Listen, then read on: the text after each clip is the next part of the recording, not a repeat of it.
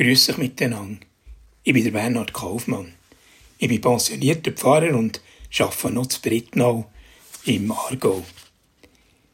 Seit ein paar Jahren, durch mich, sieht man gäng wie mehr Engel als gute Begleiter durch unsere nicht einfache Zeit. Und von diesen lieben Weggefährten aus dem Himmel will ich ein bisschen berichten. Viele Leute sammeln sie ja, kleinere oder grössere Engel. Als treue Beschützer sind sie wieder in Mode gekommen. Lächelt nicht mehr drüber. Wir begegnen ihnen in allen Formen. Wir finden sie als Miniaturen im Wohnzimmer oder auf Gräber, auf den Friedhöfen. Sie sind ein beliebtes Motiv auch in Kunst oder in Musik oder in Literatur. Aber vergessen wir nicht, die Engel sollen gegen einen Zusammenhang haben. Wenn man nur nach dem Wesen der Engel an sich fragt, dann fehlt etwas Wesentliches.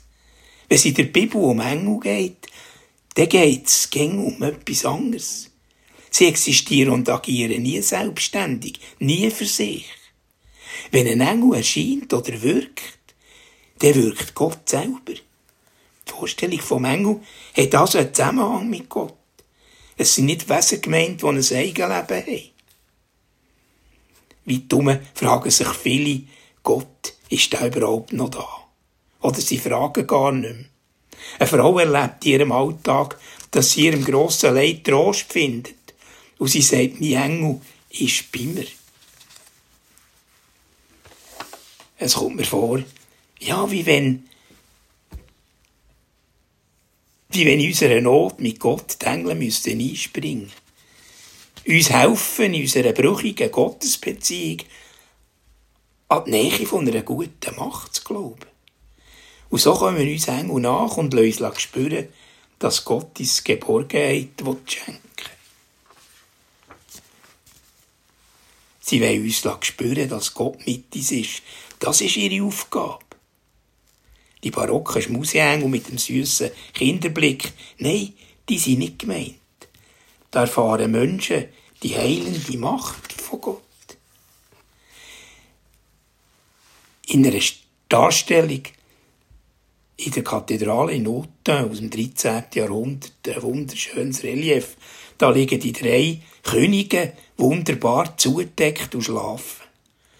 Und in diesem Relief, und das ist so feinfühlig dargestellt, ist der Engel nebendran von Gott geschickt, breitet seine Flügel aus, deckt die Könige zu und ganz fein mit dem kleinen Finger berührt er einen und sagt, geht einen anderen Weg.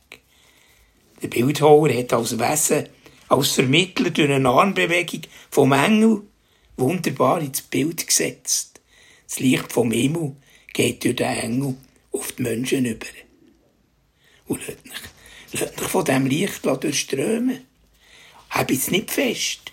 Tut es verschenken, das Licht von der Hoffnung und vom Glauben. Ein Schutzengel kann unserem Leben verschiedene Gestalten haben. Es kann eine geistige Kraft sein, eine Eingebung. Wie denn bei diesen drei Königen im Traum für sie zu warnen. Es kann eine hilfreiche Stimme sein in uns innen. Oder etwas, das durch aussen kommt, durch andere Personen, die uns manchmal helfen. Die uns Unterstützung und Zuspruch schenken. Und manchmal sagen wir dir auch, du bist mir ein Engel gewesen. Und es stimmt. Eine solche Nähe gibt uns Halt auch wenn uns die Entscheidungen und der eigene Weg nicht abgenommen werden. Also, dann können auch wir, liebe Frauen und Männer, Engel sein und den anderen begegnen und den anderen helfen und nachkommen.